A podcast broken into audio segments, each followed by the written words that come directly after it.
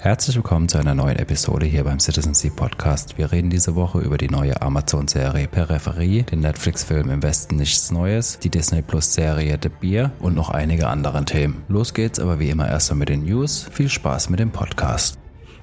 Lasst uns direkt mal mit den News starten. Witzigerweise hat irgendjemand von euch da reingeknallt, dass Paramount Plus jetzt bei uns startet. Ich habe doch erst in der letzten Folge doch noch gefragt gehabt wegen diesem einen Comedian, den, von dem ich die Show sehen wollte, die es nur auf Paramount Plus gibt, wann das dann endlich nach Deutschland kommt. Ich habe es mittlerweile tatsächlich mit ähm, VPN und äh, Paramount-Konto plus Konto in den USA machen und sonst irgendwas geschafft, dort reinzuschauen. Und die Show war einfach unterirdisch schlecht. Also es war irgendwie zwei Tage Arbeit dafür, dass ich dann eine halbe Stunde ausgemacht habe. Leider. Welcher Comedian war das? Josh, Josh, Josh, Josh, wie schreibt, Alter, ich bin behindert, wie schreibt man, wie schreibt man, wie spricht man J-O-H-S aus? Josh. Josh nee. Johnson. J-O-H-S. Äh, J-O-S-H, sorry. So, ja, das ist Josh. Josh Johnson heißt der gute Mensch. Boah, das ist aber auch ein übler Name. Er hatte immer so übel kurz, äh, übel gute Kurz-Bits ähm, Bits gehabt bei irgendwelchen Netflix-Specialen, wo sie nur so 10 Minuten, Viertelstunde haben durften. Hat ihm immer richtig gut gefallen, aber sein One-Hour-Special während der Pandemie ähm, war jetzt leider nicht so mein Fall. Ja, das Aber ist das so. ist eigentlich. Oh, sorry. Bitte? Ja, ich kann dir halt sagen, es ist, es ist lange her, dass, dass ich es gesehen habe, ist auch schon wieder, es ist halt auch schon wieder fünf Wochen her oder so. Es war einfach, keine Ahnung, über was da geredet wurde, es war einfach, keine Ahnung, es war nicht lustig. Hat sich auf jeden Fall nicht gelohnt, das ganze Gedöns mit dem VPN zu Nee. machen. Okay. Also um das zu. Vor allem war es dann, vor allem war es dann, ich konnte nicht mal einen Probemord abschließen, weil das darfst du nur mit einer amer- amerikanischen Kreditkarte, auch wenn die nicht belastet wird, musst du ja natürlich die hinterlegen, falls du den Mord überziehst, bla bla. Das heißt, ich konnte nur dann irgendwie mich über Paramount Plus in den USA dann bei Comedy Central in den USA einloggen und konnte das dann nur schauen mit so einem Modus 5 Minuten Show, 4 Minuten Werbung, 5 Minuten Show, 4 Minuten Werbung oder so. Ami-Werbung, ne? Anstrengend. Die, die Piraten unter unseren Hörern denken sich jetzt, äh, was machst du dir so einen Stress? ne? Aber Ja. Apropos Piraten, ich habe ähm, die, Ja, warte mal, um das noch kurz abzuschließen, jetzt haben wir es angerissen. Ja, Paramount startet am 8. Dezember und kostet 7,99, aber da die wie ähnlich wie bei HBO noch einen Deal mit Sky beziehungsweise Wow haben, ähm, sind viele Inhalte erstmal äh, noch auf Sky verfügbar und der Paramount Plus Katalog ist hier relativ dünn und ja, ich denke nicht, dass es lohnen wird. glaube ich So. auch nicht. Jetzt äh, Äh, noch weiter. nicht. Ja, noch nicht. ähm, halt. Ja, du hattest gerade es gerade angesetzt. über die Sven. Piraten. Ach so, ja, ich wollte einfach nur gerade die schlechte Überleitung von Pirate Bay machen, dass ich die Spotify-Serie ja gar nicht mit auf unsere Themenliste genommen habe, aber ich glaube, wir haben auch mehr als genug Themen für heute. Die können wir uns dann für später aufheben. Aber ähm, du könntest mir kurz sagen, ich hatte die jetzt schon öfters auf meiner Agenda. Lohnt es sich? Reinschauen, nicht reinschauen? Hm, hm. Kann man schon mal machen. Ich meine, es ist halt eine schwedische Serie. Ähm, der Stil ist ein bisschen anders, ist aber schon, ist halt wie so eine, keine Ahnung, so, eine, so, eine, so ein Documentary, äh, Mockumentary, keine Ahnung, wie man sowas nennt, also halt irgendwie so fake nachgestellt irgendwie mit Schauspielern. Ähm, jede Folge aus der Sicht von einer anderen Person, die an diesem Aufstieg da beteiligt war.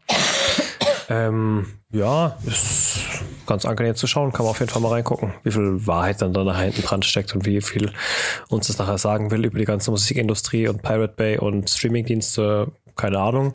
Aber kann man schon mal reinschauen, auf jeden Fall. Ja. Okay. Keine, keine verschwendete Lebenszeit. Ja, der Nico So. hat die letzten Tage, Wochen sich so ein bisschen im Was gibt's Neues bei PlayStation Sony durchgewühlt, hat sich Also- auch. Ja? Ja, nee, red du erstmal weiter. Nö, nö, fang du gleich an. Du hast das alles gesehen. Du hast dir die Videos reingezogen. ja, nee, erstmal ähm, quasi kleiner Follow-up. Ähm, wir hatten es ja schon mal über den ähm, quasi PlayStation Pro Controller, der DualSense Edge. Da ist jetzt Release-Termin und äh, Preis ähm, äh, rausgekommen. Also der startet am 26.01. Oh, ein Tag nach meinem Geburtstag. Ja, und wird saftige zwei, ja, wird saftige 240 Euro kosten, der Controller. Also äh, bisschen, äh, ja, ich hätte ihn gern, weil gerade äh, für Call of Duty oder so ist es halt schon geil mit den äh, hinteren Aber ob es 240 Euro wert ist, das Unter ich Umständen zu bezweifeln. Glaube ich schon. Es gibt doch diese eine Firma, Ah, ich weiß dann, wie sie heißt. Ja, ich weiß, da, was wir du meinst. auf der Gamescom genau. vorbeigelaufen sind. Die diese ich weiß nicht, nennt man das DualSense, wenn die hinten Scuff. Tasten haben? Nee, die, oh, mir fällt der Name nicht gerade nicht ein. Die sind Scuff, bekannt. Oder? Genau, die Scuff, ja. Die Scuff Und die waren ja auch extrem teuer. Ja, ja. ja aber eher so 150, 180 Euro. Also da, und die sind dann noch irgendwelche geil, die haben dann noch irgendwelche geilen Skins und so, ne? Ja, also ja was halt das für was halt das Coole bei dem äh, DualSense Edge ist, du kannst halt ähm, die Sticks und alles tauschen, du kannst auch größere reinmachen und so weiter. Also das ist, glaube ich, schon richtig geil, der Controller, aber ja, aber 240 Euro wert, das wird man sehen. Also oh. eigentlich hatte ich vor, ihn direkt zu bestellen, wenn er rauskommt, aber ich werde jetzt erstmal ja, Testberichte abwarten und mal schauen. Ich habe da Geburtstag. ja, dir wird er aber nicht viel bringen, der Controller. Äh, das ist nur so für kann, Shooter oder was? Noob bleibt Noob, Juliane.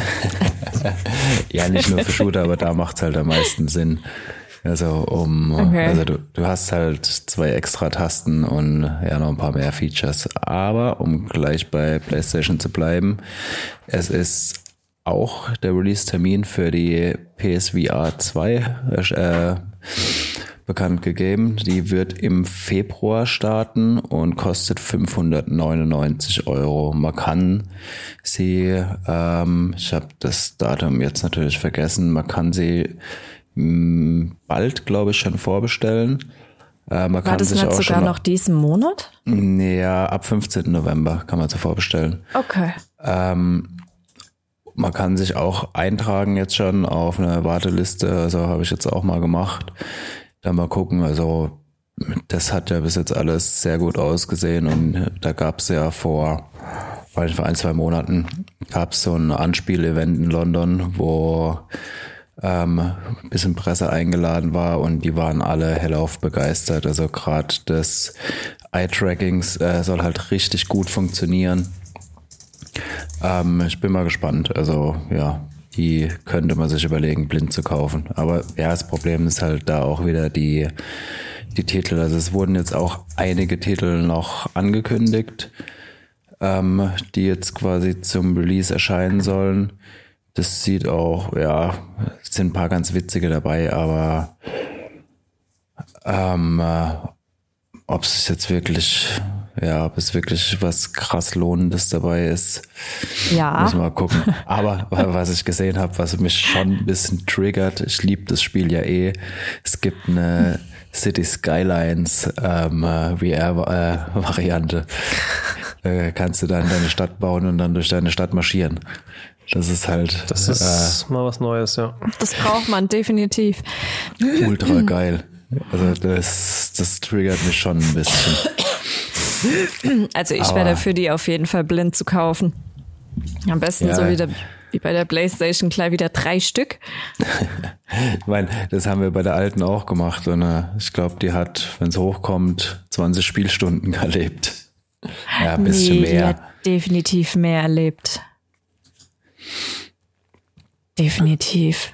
Und es hat sich auch trotzdem gelohnt, mal ganz davon abgesehen, ähm, ich glaube, ich hatte dir die damals geschenkt zu Weihnachten oder zu deinem Geburtstag oder irgendwas. Mhm. Aber ich finde schon, dass sich das gelohnt hat. Ja, auf jeden Fall. Also es hat schon Bock gemacht. Also vor Einfach allem, fürs erste Mal Motion Sickness in meinem Leben. Ja, was halt das geilste Spiel einfach war, war von Anfang an das Astrobot. Das hat halt richtig Bock gemacht. Ja, aber ich kann mir vorstellen, dass sowas auch wieder rauskommt, weil das war ja, war ja, glaube ich, ein Sony-Spiel, oder?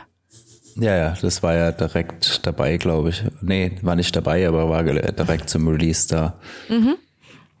Und ja, das hat schon arg Spaß gemacht. Mhm. Aber, naja, ja. bin gespannt. Also ja, das war's jetzt mit euren PlayStation News.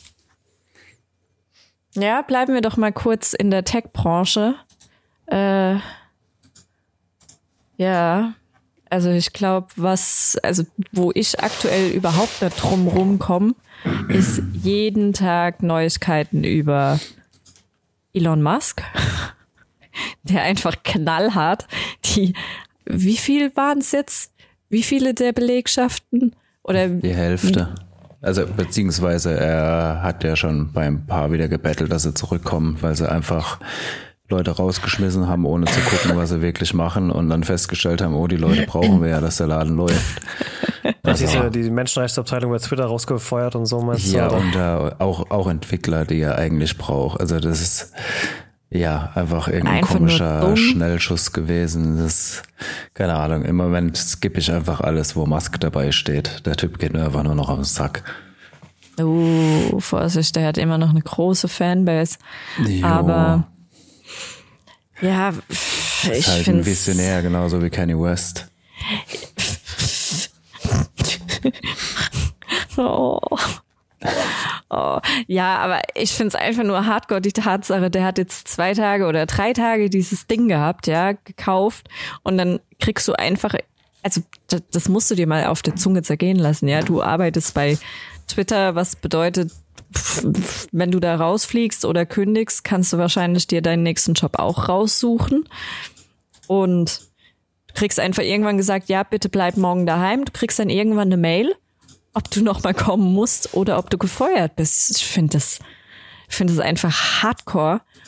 Und ja, kurze Zeit später, es hat auch nicht so lange gedauert. Bei Facebook geht's jetzt auch los. Ja, okay, bei Facebook war, war das ja auch klar. Also Facebook hat ja auch äh, viel zu viele Leute und Facebook bricht ja einfach das Geschäftsmodell weg. Also das geht, äh, die versenken Haufen Kohle in ihr Metaverse, das keinen interessiert. Und ähm, dazu ähm, bricht ihnen halt einfach ihr Geschäftsmodell weg. Der Werbemarkt ist am Boden momentan. Ähm, äh, dazu kommt noch das App Tracking Transparency von Apple, das den ultra den Schaden anrichtet, weil sie einfach keine Daten mehr kriegen von iPhone-Usern. Ähm, das, ja, also die beste Zeit von Facebook oder Meta oder wie auch immer ist erstmal vorbei, außer das komische Metaverse wird doch noch zünden. Warten wir es mal ab. Haltet ihr das für eine schlechte Idee, dieses Metaverse? Also das findet ist ihr eine unnötige Idee, das ist halt Second Life in genauso hässlich wie Second Life vor 20 Jahren war. mit irgendeiner gepressten Werbung hinten dran, um halt irgendwie dem Ding einen Sinn aufzuhalten. Aber es war halt, es ist halt einfach ein gewaltiger Fail, also sowohl optisch wie auch funktionell. Ich meine, klar, die Idee, die hinten dran steht, ist vielleicht gar nicht so verkehrt, aber nee, also vor allem nicht von Facebook. Das, ja, also. das hat noch so ein großes Ding, ne? Ich meine, wenn du jetzt äh, eben, du kannst nicht auf einer Datenkrake das nächste, ich meine, wie präsentieren die sich? Wir bringen eure Schüler virtuell in die Vergangenheit, bla bla bla bla bla. Da kann ich auch mir ein 3D-Modell für die VR-Brille basteln, wo ich dann halt nicht äh, noch einen Gesichtsscanner drin habe, der mein sechsjähriges Kind scannt oder so. Ne? Also mm. es ist halt mhm. einfach nichts, was, wo ich mich wohlfühlen würde, wenn das an unsere Schulen kommt.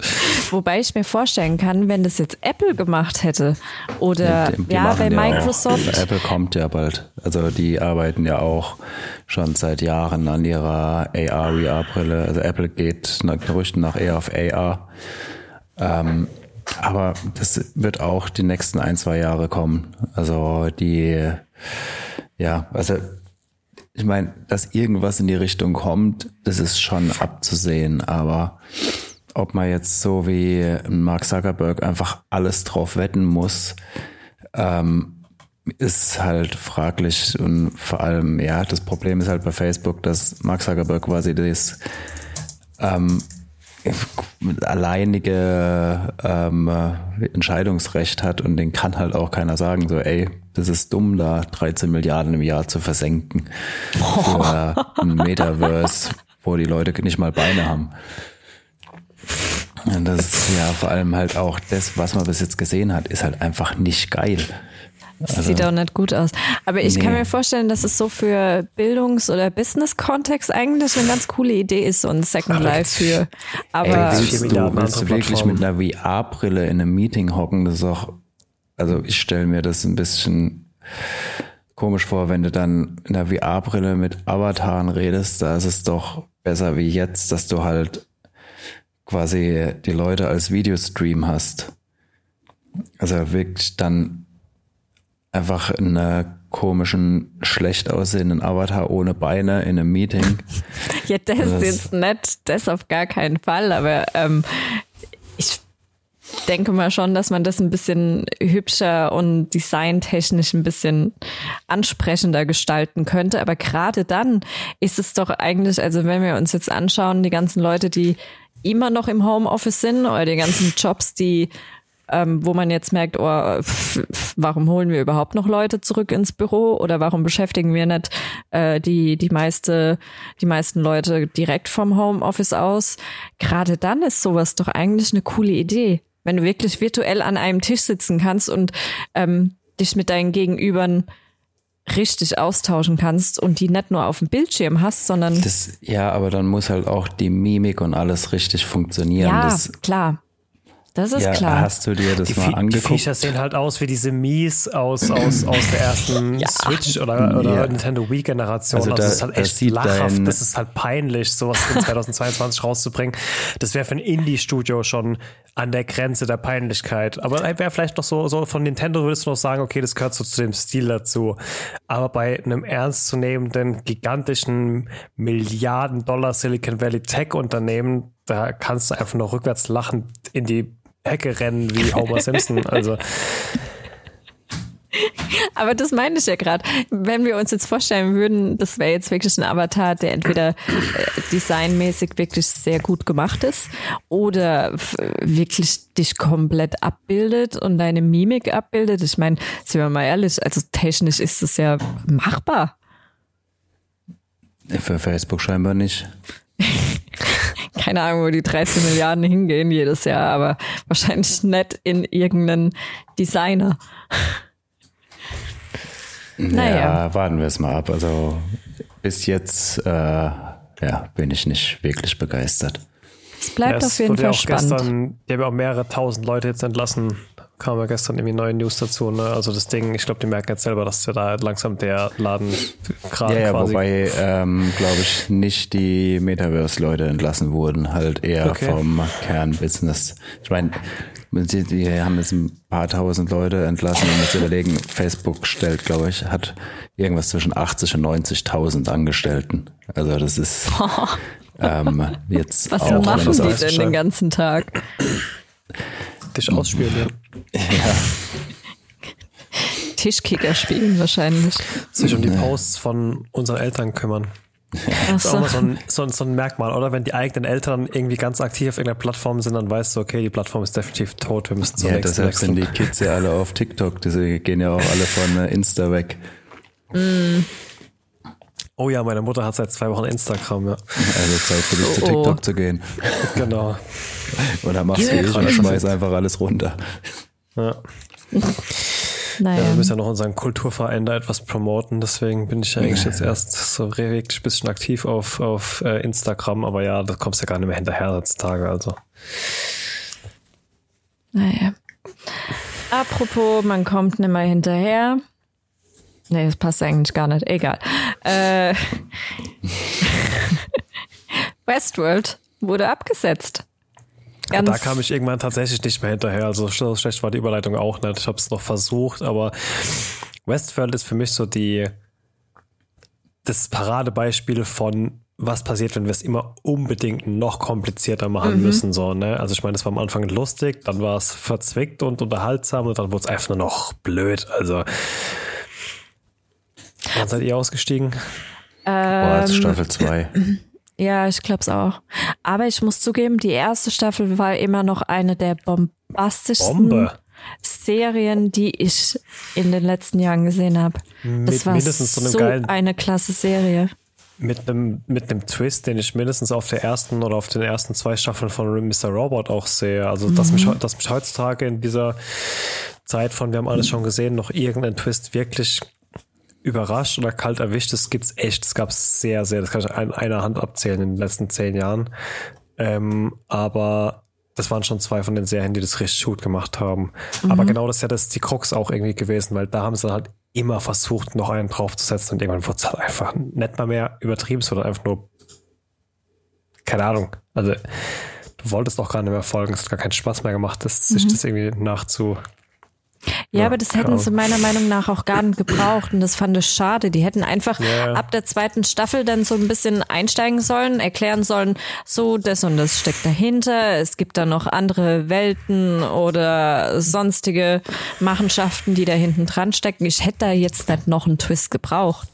Aber ja, halt scheinbar schon, jetzt vorbei mit Westworld. naja. Leider, leider. Die vier Zuschauer, die noch dran geblieben sind, die können sich schon, also ist die vierte jetzt schon draußen oder kommt die noch und das wird dann die letzte oder? Die ist dieses Jahr gelaufen, oder? Okay, also die, äh, es kam quasi jetzt die jetzt Infos, es gibt nichts Neues mehr dann sozusagen. War da das Finale jetzt nicht im August? Ähm, Nico. Google that for me, please. Ich weiß, ich weiß es ehrlich gesagt nicht, wann die. Ich glaube, die kommt erst noch. Aber bin mir Ja, jetzt ja. auch nicht sicher. Ja, ja, okay. Don't know. And the most shocking of it all. Nee, ist schon. Okay, ist schon.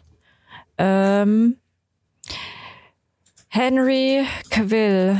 Cavill? Cavill? Keine Ahnung. Wer da? Ähm, Superman. der Superman hört auf für äh, bei The Witcher. Es gibt ein paar Gerüchte, also es kam ja in den letzten Wochen kam ja raus, dass es viele Leute gibt, die bei der Witcher-Serie arbeiten, die nicht ganz so angetan sind von den Büchern, von den Games, ähm, die auch ziemlich schlecht geredet haben. Und äh, kurz darauf hat Henry Cavill gesagt, er macht nimmer weiter. Also nach der dritten Staffel ist für ihn Schluss als The Witcher, als Geralt. Ähm, Wegen diesem ganzen toxischen Setting am Set oder was, oder? das, das sind die Gerüchte, weil Henry Cavill ist halt einer, der ist da ultra ein Fan von. Der hat die Games gezockt, der hat die Bücher gelesen. Ähm, ich würde jetzt auch nicht, wenn, keine Ahnung, also wenn ich jetzt bei, was weiß ich, The Witcher mitspielen würde und die Leute, die diese Serie aufziehen, ähm, finden die Bücher scheiße oder die Games, würde ich mich auch fragen, warum arbeitest du dann hier? Was, was machst du hier? Halt, hm, keine Ahnung. Aber ähm, ja, er hört auf jeden Fall auf und Liam Hemsworth macht weiter. Also Ich kann mir schlechtere Leute vorstellen für die Rolle. Ich kann mir gut, ich kann mir auch echt gut vorstellen, dass er das gut rüberbringen könnte. Na egal wie es ist, es ist halt erstmal ein blöder Schock, weil ich glaube, Henry Ja. Cavill war sowohl optisch als auch von dem, was er da abgeliefert hat, eine gute Wahl für die meisten Fans der, der Bücher und Spiele, ne? Ja, der hat schon ziemlich gut gepasst. Der hat es auch relativ gut rübergebracht, diese, ähm, den, den Charakter an sich, wie der so drauf ist und dieses, wie, wie soll ich es nennen, dieses pragmatische und dieses, äh, fuck. Ähm, ich kann mir aber gut vorstellen, dass es Liam Hemsworth auch kann. Aber es wird halt erstmal, also ich kann mich dran erinnern, als man früher noch Serien ähm, mit Synchro geschaut hat und auf einmal hat sich die Synchronstimme geändert. Das war ja schon sehr unangenehm. Und wenn sich jetzt der komplette Schauspieler ändert, auch noch die, die Hauptrolle, Vielleicht kriegt er dann aber die alte Synchronstimme wieder. äh, das wäre ja ultra creepy irgendwie. ähm, The Witcher kann man sich nicht auf, nee, kann man sich glaube ich nicht auf Deutsch angucken. Weiß ich nicht. Weiß es gar nicht. Ähm, Ja, die Synchro, glaube ich, haben wir so nie angehört, bin mir jetzt aber nicht sicher. Naja, es bleibt abzuwarten. Auf jeden Fall, die dritte Staffel wird noch mit Henry Cavill sein. Die vierte dann mit Liam Hemsworth. Und dann wird man mal sehen, ob das nicht ein bisschen hm, arg, arg komisch ist. Auf jeden Fall war es für mich ein Riesenschock, weil er, das ist gar nicht mal so lange her, dass er gesagt hat, oh, er könnte das ewig weitermachen. Und ähm, ja, und jetzt auf einmal nach der dritten Staffel sagt er, er hat keinen Bock mehr. Es ist doch sehr überraschend. Von daher kann ich auch die Gerüchte verstehen, dass man sagt, ah, vielleicht hat es doch was damit zu tun, was da für Leute an der Serie dran hocken, die eigentlich so nicht die Werte teilen, die jetzt so ein Henry Cavill teilt. Aber naja. Naja. Naja. Was hast du gelöscht, Sven? Ich habe aus in den News gelöscht, sonst weiß ich dir. Egal. ähm, eine letzte News hatten wir zu Netflix noch auf dem Programm. Ähm, dass das Account-Sharing weiterhin weiter verfolgt wird, wird ja schon seit Jahr und Tag angepriesen. Ähm, soll da jetzt neue Dinge ja, die haben, äh, die haben in Lateinamerika haben sie schon das, äh, irgendwie so einen Test gefahren, der wohl auch relativ gut gelaufen ist. Ähm, also die wollen im Frühjahr 2023 jetzt ähm, quasi das Account-Sharing komplett unterbinden. Es gibt ähm, mittlerweile auch quasi so eine Umzugsversion. Also angenommen, du hast jetzt einen Unteraccount bei mir dann äh, kannst du sagen, ich will den Unteraccount jetzt in einen neuen Netflix-Account umziehen, dann behältst mhm. du halt deine ganze mhm. äh, Historie und deine ganzen Vorschläge und so weiter. Ähm, und das, ich habe es jetzt ein paar Mal gelesen, aber bin mir auch nicht ganz sicher, dass es wohl irgendwie dann auch noch eine Option geben soll, dass du halt ähm, irgendwie ein paar Euro extra zahlst, wenn du mehrere Leute, also wenn du noch jemand dazu haben willst. Also dass man offiziell dann scheren kann, aber halt dafür was dann drauf zahlt quasi. Genau, also ich bin jetzt gerade mal gespannt, äh, vor allem wie das dann mit dem Citizen C-Account ist, weil die äh, Screener laufen ja alle über den Account, den muss man ja scheren dann. Da, Korrekt, ja. ähm, da bin ich mal gespannt, ob die da irgendwie dann Ausnahme machen oder ja, also eher eh mal gespannt ist erstmal abwarten, wie das abläuft, aber ja, sie werden es auf jeden Fall äh, ja, mehr verfolgen und äh, es wird schwerer, seinen Account zu scheren. Also mal gespannt. Immer noch wir spannend. Wir hatten das letzte Mal schon angesprochen, wie das dann ist, wenn du halt mit deinem Handy von unterwegs schaust. Da hast du ja eine komplett andere IP. Mm, Aber die sehen ja wahrscheinlich auch, welche IPs von Mobilgeräten genutzt werden und welche vielleicht von Hausanschlüssen. Keine Ahnung, ob die da so tiefe Einsicht haben. Weiß ich nicht, ist halt auch gerade in Deutschland die Frage mit, äh, mit Datenschutz, inwieweit die, die Daten mhm. überhaupt äh, verwenden dürfen. Also ich bin jetzt mal gespannt. Also es ist auf jeden Fall angekündigt, jetzt mal abwarten, wie es umgesetzt wird. Also ja, wird es mal noch keine Panik schieben, jetzt erstmal das Frühjahr abwarten und dann, ja, schauen wir weiter. Kann ich weiterhin bei euch leechen, bis wir was Neues hören. Ja, so keine Ahnung. Ich würde es so machen wie bei anderen Streaming-Diensten auch. Dann zahlst du halt ein bisschen mehr. ähm, dann hast du deine vier oder fünf Geräte, die du halt anmelden kannst. Und ob die jetzt, ob das jetzt mein Handy ist oder Nico sein Handy oder Sven sein Fernseher, ist doch wurscht.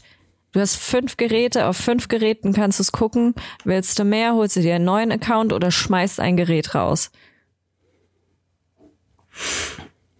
Ja, so ist es ja auch bei den VPN-Anbietern und so. Hast halt eben eine Anzahl von Geräten und entweder schmeißt halt welchen raus oder machst einen neuen Account, genau. Ja.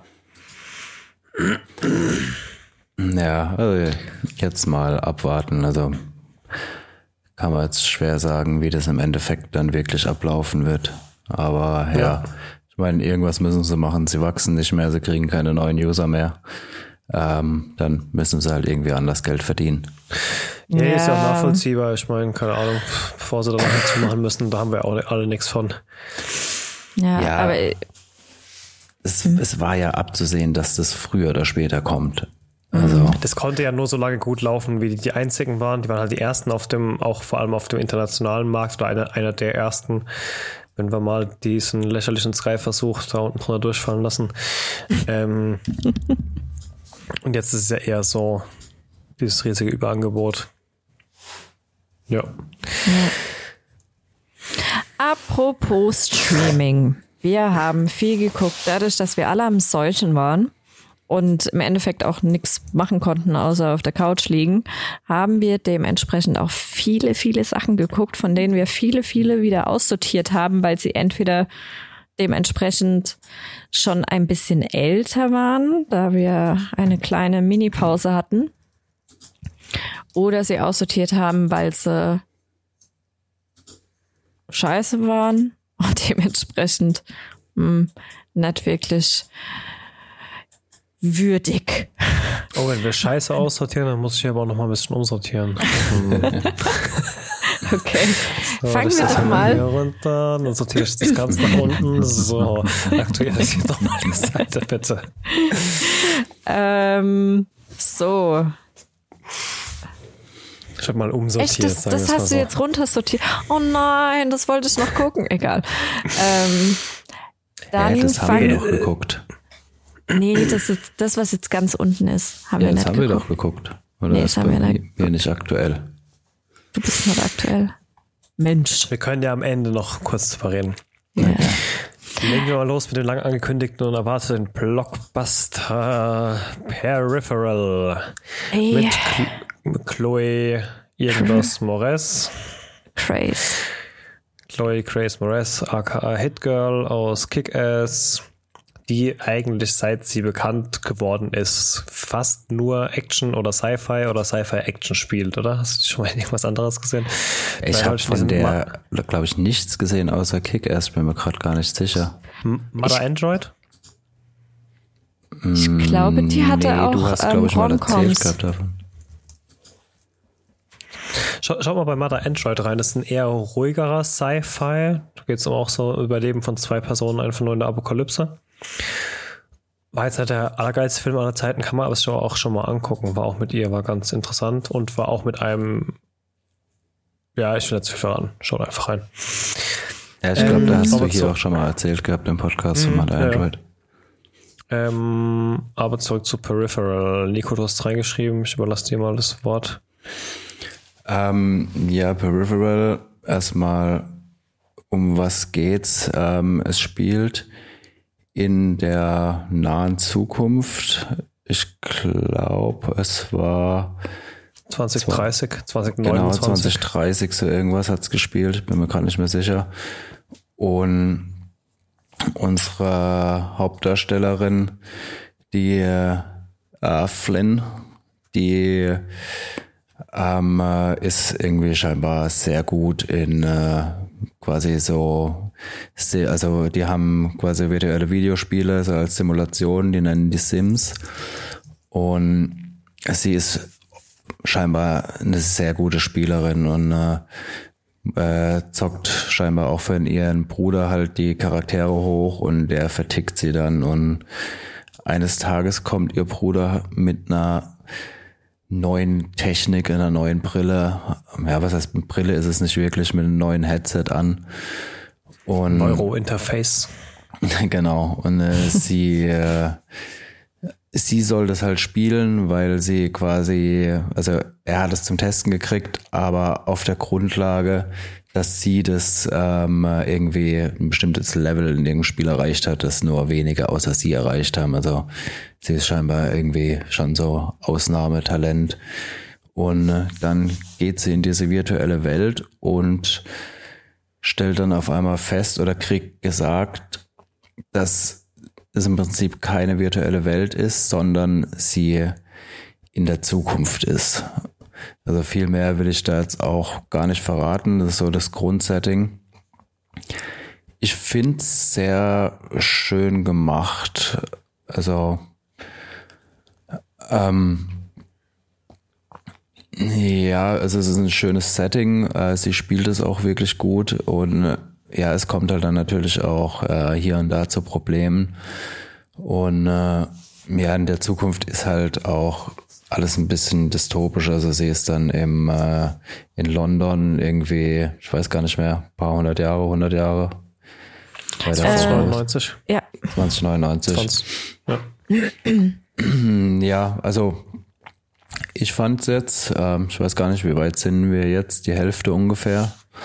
Ähm, ich finde die Serie sehr gut. Sorry.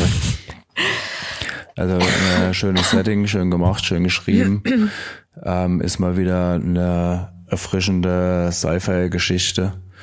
Also ich hatte bis jetzt echt meinen Spaß damit. Weiß nicht, ob es euch ähnlich ging oder ja, definitiv. Also man muss dazu sagen, da kommt jeden Freitag kommt eine neue Folge. Sonntag, oder? Nee, Nee, Freitag. Freitag. Und mhm. ich hatte die vorher gar nicht auf dem Schirm, die Serie, haben dann reingeschaut. Das Problem ist, dass ich die letzten Wochen halt immer relativ früh eingeschlafen bin und es abends nicht mehr schaffe, lange wach zu bleiben, so als Nachwirkung. Dementsprechend bin ich immer wieder eingeschlafen, was allerdings nicht bedeuten soll, dass diese Serie schlecht ist. Ganz im Gegenteil, ich finde die richtig gut. Und ähm, vor allem aufgrund dessen, weil es sich schafft, nicht nur ein Genre zu bedienen. Also sie, klar, du hast halt dieses Sci-Fi-Genre, was so ein bisschen in Richtung Ready Player One geht, weil du halt in einer Simulation bist, da kannst du Spiele spielen, da kannst du Geld verdienen und dann kommt halt diese neue Simulation, die dich halt in in Realität reinwirft, die nochmal was ganz anderes darstellt, wo du Aufträge annehmen kannst und die ähm, dann auch ähm, durchführen kannst und damit Geld verdienst. Ähm, und dann kommt halt auch relativ schnell diese, dieses dystopische, apokalyptische mit dazu. Und das ist eigentlich, obwohl das immer so ein bisschen der Aufhänger ist für viele Sci-Fi-Themen. Ja, da gab es halt eine Apokalypse oder das ist passiert und jetzt lebt man halt so und so oder äh, deswegen ist Terry Crews jetzt der Präsident, was auch immer.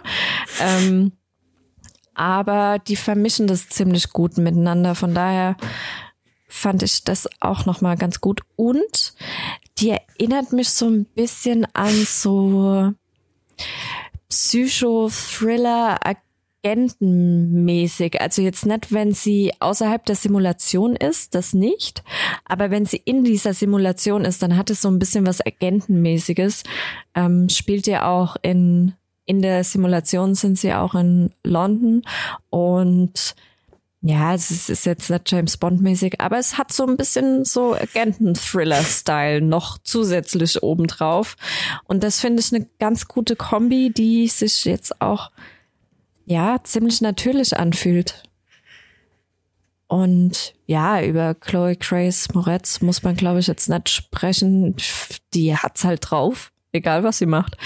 Ähm, und sie ist eine super Schauspielerin. Und ich bin gespannt. Ich habe mich jedes Mal drüber geärgert, dass ich eingeschlafen bin.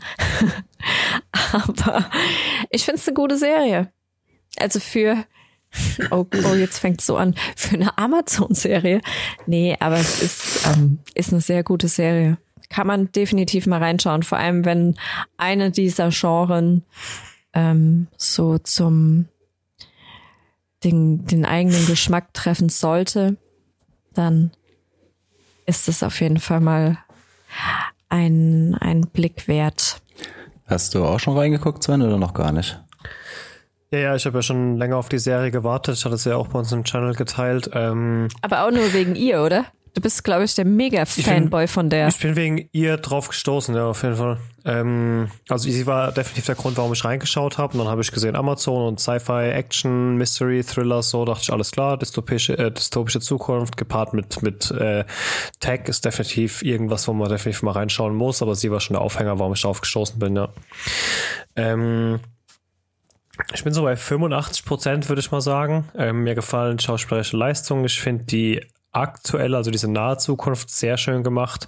Ich kaufe das den Leuten, was da passiert, ab. Die Schauplätze, die Charaktere und so weiter. Das ist wirklich einer der Serien, wo ich nicht zwischendurch immer wieder hochschrecken mir denke, ah, ich gucke mir ja gerade Menschen an, die hinter einer Kamera irgendeinen Quatsch spielen, sondern wo ich wirklich in diesem Universum gefangen bin. Die Zukunft finde ich schön gestaltet. Die Idee ist schön. Ich finde aber dieses Mystery-Element, oh, wie kam es dazu und warum halten wir das alle so geheim und erzählen ihr nichts davon, gerade in der letzten Folge, fühlt sich für mich noch extrem draufgesetzt an. Und auch in der letzten Folge gab es mal wieder so eine Situation, wo ein Charakter, der in der Zukunft lebt, dem anderen Charakter, der auch in der Zukunft lebt, nochmal dran erinnern musste, wie die Zukunft funktioniert. Und du hast einfach von Sekunde eins an gemerkt, dass er das gerade dem nur erzählt, damit der Zuschauer diese Erklärung hat. Und sowas finde ich irgendwie immer, ich störe mich an sowas, ich reibe mich an sowas, weil in dem Moment merke ich wieder, dass ich eigentlich gerade, dass ich eigentlich gerade Schauspieler sehe, die hinter der Kamera halt irgendwie so ein Schauspiel veranstalten. Das ist aber auch so das Einzigste, was ich an Kritik habe. Dieses so ein bisschen, dass das Mystery-Element von der Zukunft funktioniert für mich noch nicht so ganz. Ich bin gespannt, wo sie damit noch hingehen. Wie gesagt, die Hälfte der Staffel ist ja schon rum. Ähm, der Rest, aber das ist auch wieder dann Meckern auf hohem Niveau. Also der Rest von der Serie gefällt mir bislang eigentlich echt gut. Ähm, ich bin auch gespannt, wie es weitergeht. Ich glaube, das könnte schon mehrere Staffeln ganz gut unterhalten, wenn sie da noch so ein bisschen die Kurve kriegen. Ja, es ist so ein bisschen, also ich finde, was mir irgendwann mal aufgefallen ist, so ein bisschen Ready Player One für depressive Erwachsene, finde ich. ja, das kommt ganz gut hin, ja. Also, ich bin begeistert. Das, was du jetzt gerade erzählt hast, mir ist gerade aufgefallen, da habe ich wahrscheinlich geschlafen schon. Hm. Das ist mir jetzt nicht ähm, nee, in Erinnerung geblieben. Aber, aber die ganzen anderen Sachen, die, die da präsentieren, die haben Intrigen aufgemacht, wo ich mir denke, oha, krass, okay, äh, an was ihr da denkt, was ihr aus diesem, ihr hättet es eigentlich bei dieser einen Dystopie belassen können, aber dadurch, dass die Dystopie so und so funktioniert, lasst ihr die Charaktere Universen erschaffen, in denen die noch viel evileres Zeug machen und so. Und das ist schon verschachtelt, geil, gelöst. Also ich bin echt gespannt, was die aus dieser Zukunftswelt noch machen. Da kann schon echt noch viel kommen. Also auch mindestens genauso großes Lob wie auch an der anderen Seite eine kleine Kritik auf jeden Fall. Aber ich habe Spaß an der Serie. Ich werde auf jeden Fall mhm. weiter schauen.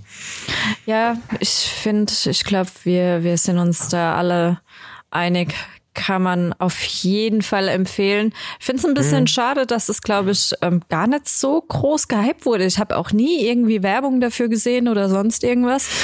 In letzter Zeit ist halt, ich glaube, das komplette Marketingbudget von Amazon in ähm, Herr der Ringe geflossen. Was ich ein bisschen schade finde, weil die Serie lohnt sich. Ja, auf jeden Fall. Schaut mal rein. Peripherie, glaube ich, auf Deutsch, The Peripheral auf Englisch. Ja.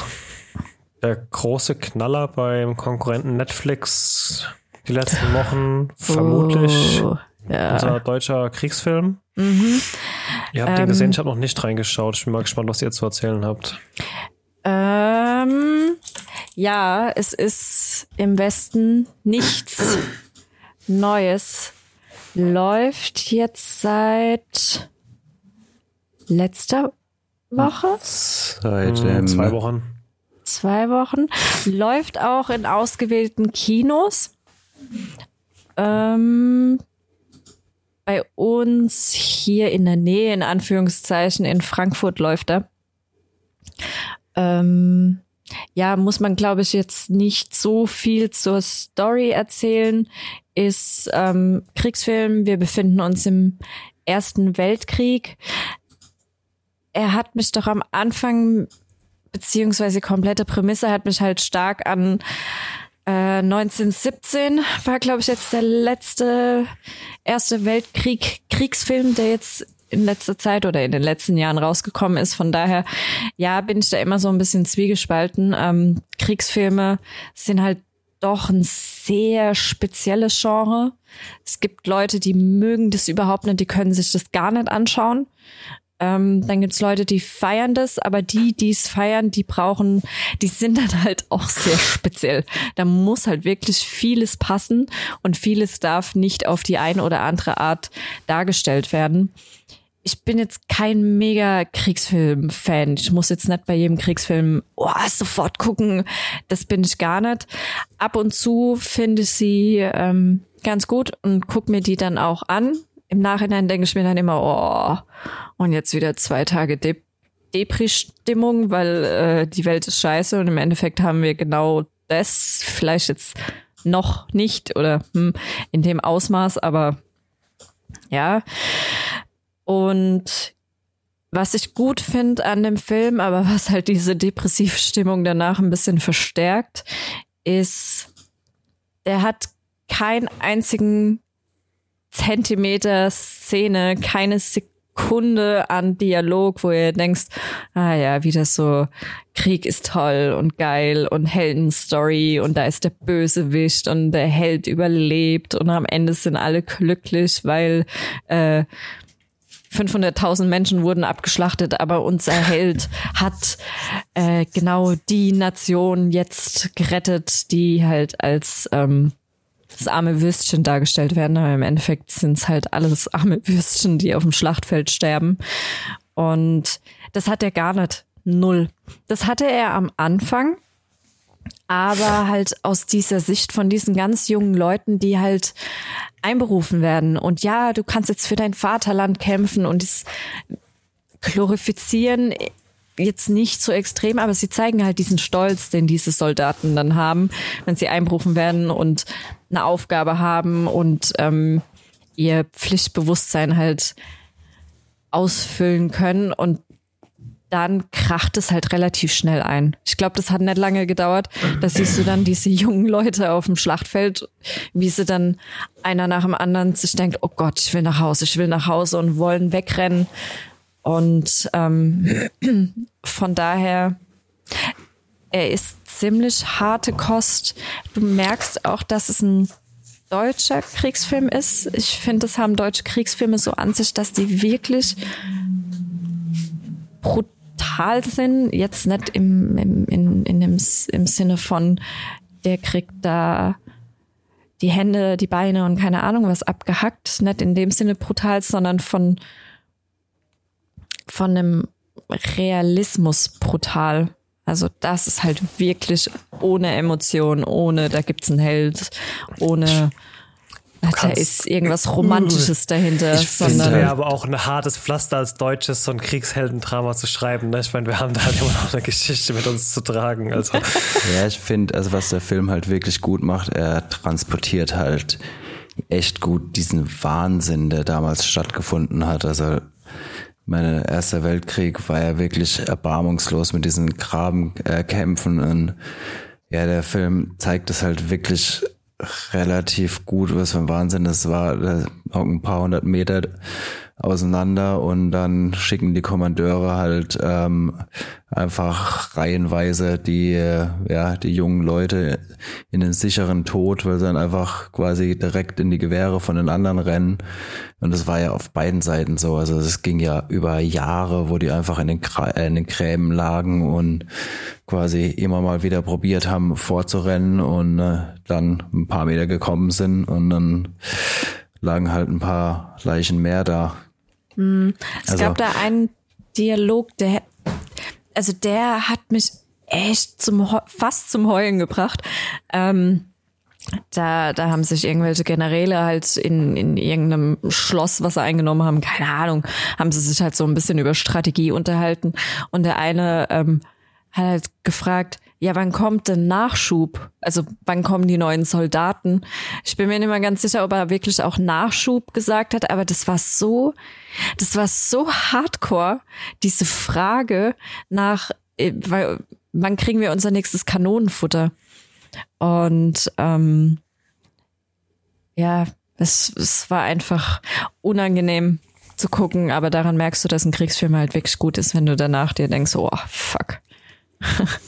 Also ja, der, nach der Film, der macht es schon recht gut. Also was ich auch ähm, noch ganz gut fand, dann relativ am Ende. Also der Film spielt ja quasi am Ende des Ersten Weltkriegs und da geht's dann quasi am Ende auch noch um die ähm, Verhandlungen, also quasi um die Kapitulationsverhandlungen. Und da kommt halt auch gerade so ein Nebensatz noch, ähm, ich, ich weiß den Wortlaut nicht mehr, aber da meint äh, Daniel Brühl, ich weiß den, den Rollenname gerade nicht mehr, meint dann auch noch ähm, zu den Franzosen irgendwie so, ja, haben sie ein bisschen Nachsicht, ähm, die, das Volk wird den Frieden hassen und mein der Versailler Vertrag dadurch, dass der so, ja, so übertrieben war, war ja ein Grund, warum Hitler überhaupt an die Macht kommen konnte weil die Leute so frustriert waren davon. Also fand ich auch ganz gut, dass die das so noch ein bisschen eingebaut haben. Ähm, ja, also der Film ist halt schon. Chance, Chance auf ein Sequel gelassen quasi. Ja, also meine Chance auf Würde weggelassen. ähm, äh, ja, also der, der Film, der ist halt schon recht erbarmungslos, aber das muss er bei dem Thema auch sein. Du kannst den Ersten Weltkrieg nicht unerbarmungslos zeigen.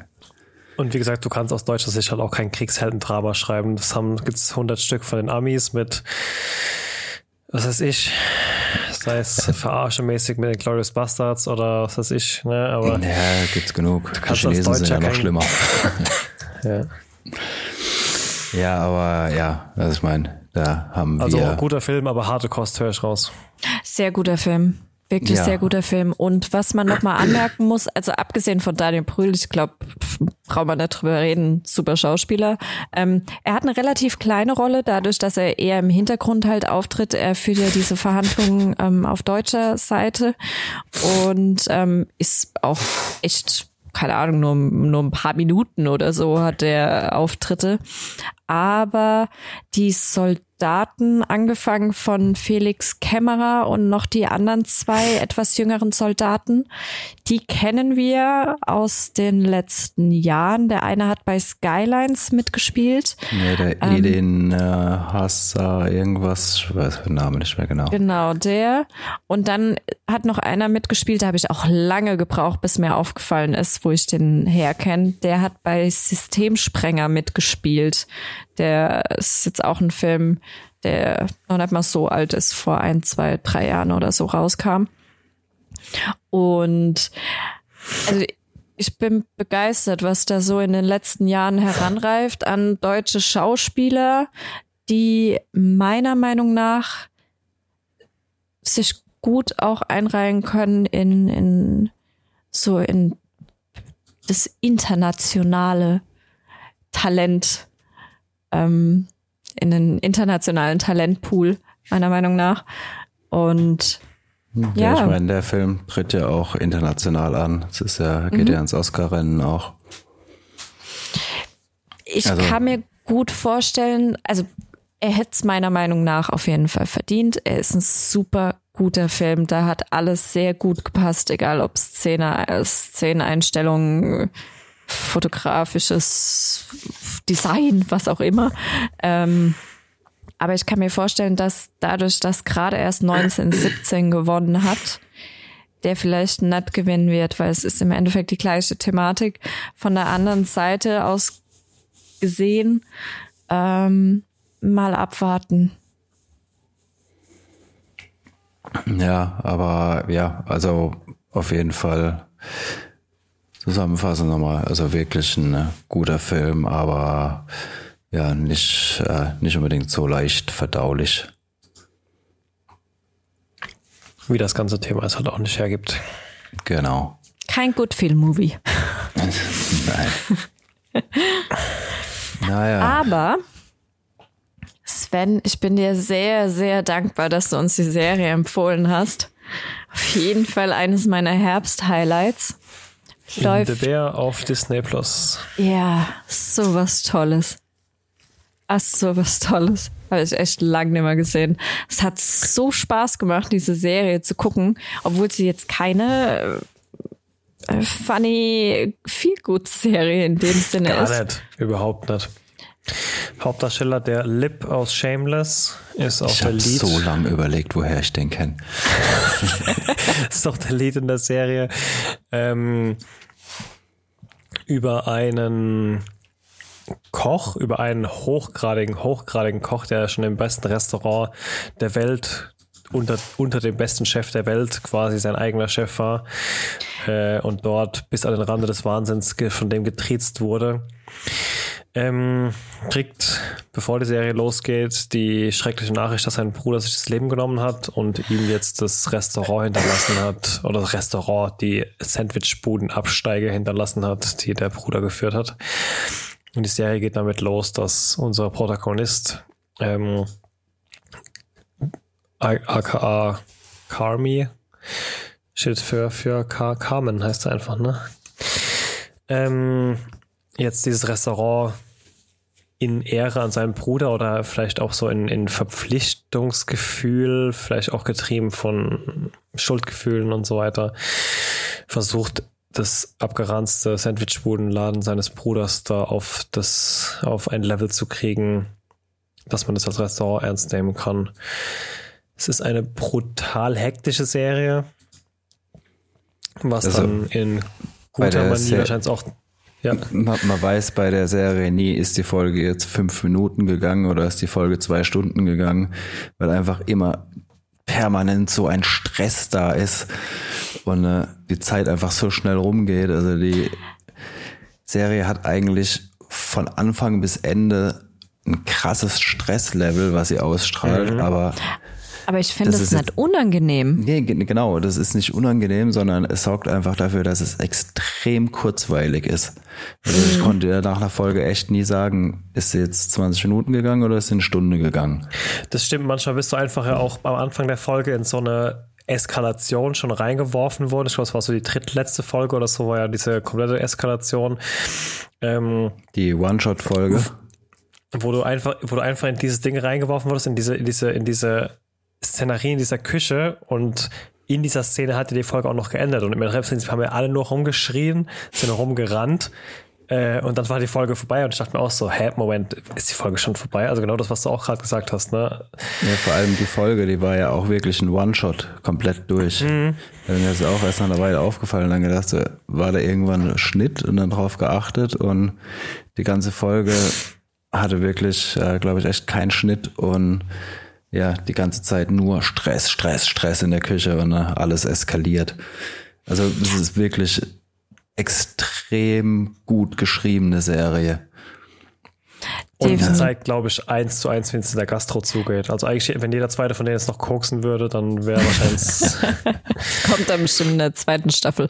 Aber das, das Stresslevel ist da auf jeden Fall. Mhm. Und ich meine, das Thema Substanzmissbrauch und ähm, anonyme Alkoholiker und so weiter und so fort ist ja auch mit Thema. Also irgendwo hast du auch den, den, den Konsum oder den, den, den Substanzmissbrauch aufgrund des Stresses auf diese Art von Arbeit auch mit drin. Also ich finde es eine krasse Serie auch, ja.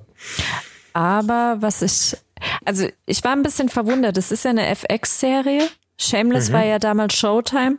Ich hätte mhm. schwören können und ich würde es immer noch beschwören, dass diese Serie von den Shameless-Machern ist. Die mhm. fühlt sich von Anfang bis Ende vom Tempo, von der Atmosphäre und ich, das hängt nicht nur am Schauspieler an wie Shameless, bloß in einem anderen Setting mit einem anderen Thema. Nee, weiß ich gar nicht. Ich finde, es fühlt sich schon nochmal so ein bisschen ganz eigen an. Vielleicht, also ich habe am Anfang auch so ein bisschen die Befürchtung gehabt, dass ich zu arg Shameless darin sehe wegen dem Hauptcharakter. Aber ich muss sagen, er schafft es schon so zu 30, 40 Prozent von dieser Rolle wegzugehen. Ich meine, jeder mhm. Schauspieler bringt so ein bisschen einen eigenen Modus immer mit rein. Ähm, aber ich finde, er schafft es weit genug von der Rolle wegzugehen, dass ich das Gefühl gar nicht hatte. Und das hätte mich auch gestört, wenn es mich so, als für mich so angefühlt hätte, muss ich sagen. Also für mich war das Feeling doch schon ein ganz anderes. Es, es liegt nicht an ihm, es liegt auch nicht an seiner Rolle, es liegt an diesem, also was ich bei Shameless immer, ich hatte immer so dieses Gefühl von, hasseln. Man, man muss halt hasseln. Man muss morgens ja, aufstehen klar. und das machen und das machen und das machen. Du hast eigentlich keinen Bock und am liebsten würdest du von der Brücke springen, aber du hasselst halt weiter. Für den, für den und für die, aber eigentlich nie für dich selbst, aber du bist halt ja, am gut. Hasseln.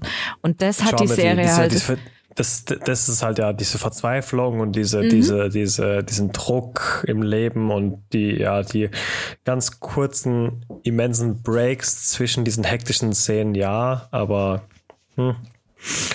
Weiß nicht. Auf jeden Fall bin ich dir sehr dankbar, dass du uns nochmal auf diese Serie hingewiesen hast. Ich fand die mega gut und ich kann es nicht abwarten, bis ich die zweite Staffel endlich habe. Und es ist ja auch fast komplettes Kammerspielen, ne? So ein bisschen. Es gibt mhm. diese zwei Räume in diesem Restaurant. Abgesehen davon hast du wirklich nur ganz, ganz wenige Szenen, wo sie mal rausgehen oder wo sie mal äh, bei einem von denen zu Hause in der Wohnung sind oder wo du mal eine Rückblende hast. Aber ich sag mal, 8, 70, 80 Prozent der Serie sind ja in dieser Küche im Endeffekt, ja. ne? Aber es funktioniert trotzdem. Es wird nicht langweilig. Also ab und zu mag nee. ich Kammerspiel, aber halt in, in, im Filmformat definitiv nicht in einem Serienformat, da wäre mir das wahrscheinlich too much. Aber bei der Serie habe ich nie das Gefühl gehabt, dass es jetzt irgendwie äh, sich wiederholt, dass es sich langweilig anfühlt oder ähm, ja, irgendwie mich das anödet, das ganze Setting oder wo oder wo wir uns jetzt gerade befinden. Aber ja, die Serie fand ich echt richtig gut und bin da auch voll bei Nico. Ich hatte teilweise keinen Plan, ob die Folge jetzt eine Viertelstunde ging oder eine Stunde. Das hätte ich dir nicht sagen können. Diese Serie schmeißt dich so in irgendein komplett anderes Zeituniversum rein, dass du nicht weißt, wie viel Zeit ist jetzt vergangen. Aber ich glaube, das ist halt genau das, was es ausmacht in der Gastro, dass du halt so beschäftigt bist und nicht weißt, wo vorne und hinten ist, dass du halt auch gar kein Zeitgefühl mehr hast. Und das hast du bei der Serie. Die machen ja auch nichts anderes. Also ein paar von den Charakteren, die stehen ja morgens auf, gehen in das Restaurant, gehen abends wieder heim und das war's. Also die haben ja überhaupt gar kein Privatleben daneben dran und das zeigt halt auch so ein bisschen die Szenerie, wo die spielt. Es gibt halt nichts anderes außer dieses Restaurant im Endeffekt. Ne? Ja, auf jeden Fall ein Blick wert. The Bear auf Disney Plus. Ja, also definitiv. verfügbar. Auf jeden Fall auch einer meiner Lieblingsserien dieses Jahr. Also wer Disney Plus hat, auf jeden Fall reingucken. Wer es nicht hat, überlegt, solchen Monat zu machen. naja. Ähm, ja. Eine weitere Serie, die wir dieses Jahr erst entdeckt haben, zu einem Zeitpunkt, wo wir glaube ich, alles gerade geguckt hatten, nicht wussten, was wir jetzt gucken sollen. Okay, dann gucken wir halt irgendeine Folge von irgendwas auf Wow. Ähm, super Wow. Und zwar White Lotus. Auch HBO, wenn ich mich recht erinnere. Die erste Staffel lief letztes Jahr ah, bitte, bitte korrigiere mich, wenn ich mhm. falsch liege, aber ich glaube, letztes Jahr hat er auch einige Preise abgeräumt, hat auch viele Kritiker überzeugen können. Die erste Staffel hat auch mich überzeugt. Es hat richtig Spaß gemacht, das zu gucken. Ich kann es vom Genre her überhaupt nicht einordnen. Irgendwo hatte ich mal gelesen, so irgendwas satirisches, Drama, whatever. Ähm, weiß es nicht. Das ist auf jeden Fall mega strange. Es geht darum, in der ersten Staffel, dass ähm, The White Lotus ist eine Hotelkette, so Luxusresort-mäßig. Und ähm, da kommen zu einem Zeitpunkt X fünf, sechs, sieben neue Leute an in diesem Luxusresort. Das ist eine Familie ähm, mit Tochter, Sohn, Mama, Papa. Die Tochter hat noch eine Freundin dabei und Mama ist anscheinend so super erfolgreich. Papa ist, glaube ich, Stay-at-home-Dad. Mhm. Weiß ich jetzt nicht. Dann ein junges Pärchen in den Flitterwochen und dann noch um, eine meiner absoluten Lieblingsschauspielerinnen, Jennifer Coolidge, Stacey Smart, Nee, not Stacy's Mom. Stifler. Stiflers. Stiflers Mom, sorry. Stacy's Mom war jemand anders. Das war, glaube ich, Musik. Milf. Ja. Ähm, Original Milf. Stiflers Mom, die ähm, auf dieses Luxus oder zu, in dieses Luxusresort geht mit der Asche Bevor ihrer Mutter, die gerade gestorben ist und die halt dort verstreuen will. Wenn euch der Podcast ja, gefällt, dann lasst uns auch ein Abo da und empfehlt uns weiter. Ja. Oder gebt uns ah, eine ja, Bewertung, wo auch immer ihr den Podcast sorry. hört. Wir würden uns ja, auf jeden Fall freuen und ihr helft uns damit enorm fängt weiter. Die Serie damit in diesem an, Sinne, die, ciao, bis zum nächsten Mal. Ähm, du siehst die Abreise am Flughafen und in das Flugzeug wird ein Sarg getragen. Hm. Das heißt, irgendwas ist in diesem Ressort vermutlich passiert und dann sehen wir, ich glaube, die Woche davor. Genau, eine Woche früher sehen mhm. wir dann. Genau. Ist mega witzige Serie, ist mal was ganz was anderes. Ähm, man kann so ein bisschen, das ist wie so ein Mini-Urlaub, weil man schon sich ganz gut fühlt da jetzt. Ich glaube, die sind in Hawaii oder so. Alles mhm. so Hotelleben und Strand und Pool und hm. Aber teilweise sind die Leute, die haben so einen Schuss ab. Allein diese, alle, äh, alle, alle und alle irgendwie auf irgendeine andere Art und Weise, wo ihr denkt, yeah, hängt doch. Und ähm, aber am geilsten ist halt immer noch die, die ihre Mutter da die Asche verstreuen will. Halt am Strand natürlich, aber Ja, mega geil. Also die erste Staffel fand ich super witzig teilweise. Hab echt gelacht und dann wiederum gab es halt wirklich Momente, wo ich mir dachte, ja, yeah, ey, das ist, ihr seid doch alle irre. Und dann einer der Hauptcharaktere ist halt nicht nur ein Besucher, sondern auch der Hotelmanager. Und der muss halt mit diesem ganzen Wahnsinn so ein bisschen umgehen. Und ähm, ja, ist wirklich witzig. Kann, ich kann es jedem nur empfehlen. Guckt mal in die erste Folge rein, guckt, ob das was für euch ist, weil das ist halt schon auch ein stranges Genre. Keine Ahnung, was das ist. Und das ist irgendwie Mischung aus. Gesellschaftssatire. Ja, irgendwie so Mischung aus Gesellschaftssatire, Comedy, ähm, Krimi mit Rätseln. Ähm, ja, aber als und total gestörte Leute. Also, ja. da muss man sich echt an den Kopf also, fassen. Ist wirklich lustig. Da ist jetzt gerade die zweite Staffel auch gestartet. Die spielt jetzt auch im White Lotus Hotel, aber in Italien, in Sizilien war es, glaube ich, ja. Mhm. Ähm, haben wir jetzt auch nur die erste Folge geguckt. Wir wollten gestern die zweite Folge gucken, aber bei Wow hat mal wieder alles funktioniert und die zweite Folge ist nicht gestartet. Error. ja, ähm, nein, aber also die zweite Folge fängt jetzt auch wieder genauso an. Du siehst am Anfang, es gibt wohl sogar mehrere Leichen und dann springt es eine Woche zurück und du siehst, wie alle ankommen und lernst halt erstmal die Charaktere alle ein bisschen kennen. Ähm, es wird bestimmt auch wieder verrückt und lustig. Also neues Setting, neue Schauspieler, außer Jennifer außer Coolidge. Ja. Also, jetzt haben wir gespoilert, sie stirbt nicht in der ersten Staffel. Ja, die Arme, die trauert ja aber auch in der ersten Staffel viel zu arg und hat überall ihre Mutter dabei in dieser Urne. ja. Nein, also wirklich ähm, so eine, eine erfrischende Serie für zwischendurch. Also die macht echt Spaß zu gucken. Ähm, hm. kann, man, kann man auf jeden Fall mal eine Chance geben. Also, also wenn man, die, ja.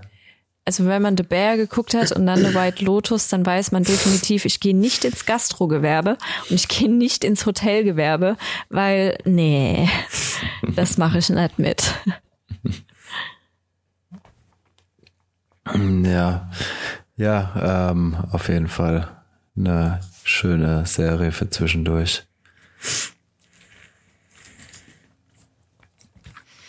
So, Sven, äh, Apropos ja, fertig oder wolltest du noch was sagen?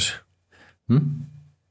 Ich? Nee, ich habe ja davon gar nichts gesehen. Nee, nee, ich meine Juliana, ob die noch was dazu sagen wollte oder fertig mit nee, White Lotus. Nee. Okay. Ich, ich sehe, du hast hier noch was geguckt, Sven. Ich habe noch einen Film mitgebracht von, von, von Netflix, über den ich zufällig gestolpert bin vor wenigen Tagen. Ähm, ich fange mal an mit meiner Erfahrung dieses Films und gar nicht, wie er auf den Plattformen gekommen ist, weil das macht es eigentlich noch äh, erstaunlicher, wie gut er funktioniert. Äh, die Rede ist von Enter Galactic. Ähm, das ist ein, ein Rom-Com tatsächlich in einem ganz verschickten animierten Stil der mich einfach wirklich einzig und allein wegen der Optik dieser Animation so ein bisschen angesprochen hat. Ich habe dann da reingeschaut in diesen Film, ähm, habe mir so die erste halbe Stunde, dreiviertel Stunde angeschaut und mir ist ziemlich schnell aufgefallen, wie geil die Musik eigentlich zu diesen Szenarien passt, weil immer wieder, wenn der Charakter in extreme emotionale Situationen kommt, sieht er sich halt in so einem äh, Universum rumschweben oder er, er ist auch, äh, er fährt gerne mit seinem BMX durch die durch die durch die vollgeladene Stadt und springt da irgendwelche äh, Rails runter oder rast zwischen irgendwelchen Autos durch und kriegt dann auch so ein bisschen so einen Tunnelblick, wie es auch selber vom Motorradfahren kennen irgendwie und ist dann so ein bisschen in seiner eigenen Welt. Und das ist immer wieder brutal gut sehr, sehr passend von Musik unterlegt. Und ich dachte mir, wie passend es eigentlich wäre, mit so einem Film mal seine Musik oder neues Album zu präsentieren. Dann habe ich tatsächlich mal auf Pause gedrückt und habe mir geguckt, woher dieser Film kommt und dann stellt sich raus, es ist tatsächlich ein eineinhalbstündiger Feature-Release-Film zu dem neuen Album von äh, ich höre keinen Hip-Hop, schlag mich schnell, ich weiß nicht, wie man ausspricht, Kid Cudi, Kid Cudi aus Cudi, dem Label ja. von Kanye West. Ähm, wahnsinnig gut inszeniert. Also die Szenen und diese Animationen sind super geil mit seiner neuen Musik in Verbindung gebracht. wie gesagt, ich komme aus dem ursprünglich aus dem Rock und jetzt aus dem Elektro-Genre. Also das ist echt nicht meine Musik normalerweise, aber das, äh, ich finde so als Gesamtkunstwerk hat der Film mich echt gut mitgenommen und es ist wie gesagt eine Romcom. Also wann habe ich jemals von einer Romcom geschwärmt? Ähm, kann man auf jeden Fall mal gucken. Es ist wirklich, ich kann es nur als Gesamtkunstwerk bezeichnen. Mich hat es echt fasziniert, muss ich sagen. Ja, aber ich mal reingucken, weil mir gar nicht bewusst, dass es das gibt. Ich finde das neue Kid Cudi Album eigentlich gar nicht verkehrt. Heißt der nicht ja, Kid Cudi? Ich glaube Kid Cudi, bin mir auch nicht ganz sicher, wie man ausspricht. Ich sage immer Kid Cudi. Soll auch so eine fiktive Story seines verstorbenen Kollegen irgendwie sein, die er da in diesem Film erzählt. Ähm, ja, also mich hat es gut abgeholt und hat ohne, ohne dass ich vorher wusste, eigentlich mir genau das präsentiert, was es machen sollte, nämlich mich auf die Musik so ein bisschen umzulenken. Und es ist ja der, der, der Release-Film zu seinem Album quasi. Also hat, Hast du dir gleich das Album gekauft? Nee, tatsächlich nicht. Ich glaube, so, so. Oh, dann hat es nicht funktioniert. ich glaube, als wenn ich die Musik hören würde, hätte ich wahrscheinlich, kann man, kann man noch Alben kaufen heutzutage? Gibt es sowas noch? ich glaube, ja. Frage. Aber ich glaube, es ist auch wieder so Vinylzeit. Ja, tatsächlich. Ähm, also das neue Taylor Swift-Album kriegst du als Schallplatte. Götz Wiedmann hat gerade ein GoFundMe gestartet, wo er alle seine sieben Alben auf Vinyl nochmal gepresst hat. Mhm. Ja, ich sehe gerade, Kikadi spricht ja auch den eigenen Charakter. Mhm, genau. Ja, danke für den Tipp. Werde ich auf jeden Fall nochmal reingucken. Mhm. Gucken wir direkt nach der Kanye West Doku, die wir gerade gucken. Ja, die, äh, ich finde die echt empfehlenswert. Also der Typ ist ja ultra abgedriftet, aber er hat halt auch verdammt viel für die Musik getan, was jetzt nicht entschuldigen soll, wie er drauf ist und was er macht. Äh, war, es ist halt einfach traurig, weil es einfach ein verdammt guter Künstler war im Prinzip. Und echt auch viele neue Sachen gemacht hat und etabliert hat. Daher ist eigentlich umso tragischer, wie der im Endeffekt abgestürzt ist. Also ja, wenn es interessiert, auf Netflix gibt's eine Doku über ihn, der wurde von einem Kollegen über Jahre ähm, quasi mit der Kamera verfolgt und äh, alles gefilmt. Also quasi so die ganz kompletten ersten Jahre ähm, sind alle quasi dokumentiert, weil permanent eine Kamera auf ihn gehalten wurde. Und äh, ja, das siehst du halt auch. Also die sind drei Teile. Wir haben den letzten noch nicht ganz fertig geguckt. Siehst halt am Anfang, ähm, äh, ja, wie er, wie alles begonnen hat, dann ähm, wie sein Erfolg anfängt und äh, sein Ego auch immer größer wird. Und in der dritten Folge geht's dann langsam los, wie er einfach nur noch weird wird. Also, ja. Wen es interessiert, kann man sich echt mal angucken. Ja. Aber wir haben auch noch was anderes gesehen. Oh ja, die äh, Serie mit dem sexy fucking fucking Wicker. Habt ihr die auch gesehen, ja? David Ach, Tennant ja. Serie. ja, wir haben es auf Deutsch geguckt, deswegen habe ich eben, weil ich eben kurz ein bisschen stutzig oh und dachte, nein, ihr könnt, doch keine, ihr könnt doch keine britische Serie auf Deutsch gucken, die lebt doch zu 80 Prozent. Also britische Serien sind ja immer so, zu 80% geil, zu 20% dumm und unglaubwürdig, wie sich ganz Charaktere verhalten. Und das musst du doch dann auf Britisch gucken, weil es einfach dieser geile Akzent, einfach diese 20% dumm gleich 20% geiler Akzent wieder aus, oder? Das ist so meine Grundlage ja bei britischen Sachen. Ich kann es halt so ganz glauben, aber der Akzent macht es wieder weg, Leute. Ja, ähm, wir, sind, wir haben letzte Woche, glaube ich, die Serie geguckt. Wir reden über Inside Man auf Netflix. Nichts ähm, verwechseln mit dem Film mit Denzel Washington damals oder aus aus, oder war das Denzel Washington? Denzel Washington. Denzel Washington, ja, war es sogar, ja. Ähm, hieß die auch in, ja, stimmt. Das war so ein Bankräuberfilm, ja. ja. Mhm.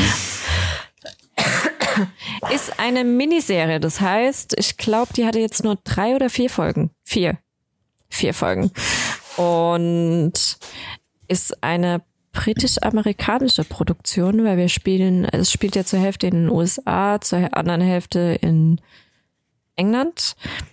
Und ja, es ist, wie, wie soll ich es beschreiben? Also wir haben im Endeffekt zwei Handlungsstränge. Wir haben einmal den, einen ehemaligen Kriminologen, der seine Frau umgebracht hat und aufgrund dessen ähm, zu to zum Tode verurteilt wurde und jetzt im Todestrakt in den USA sitzt.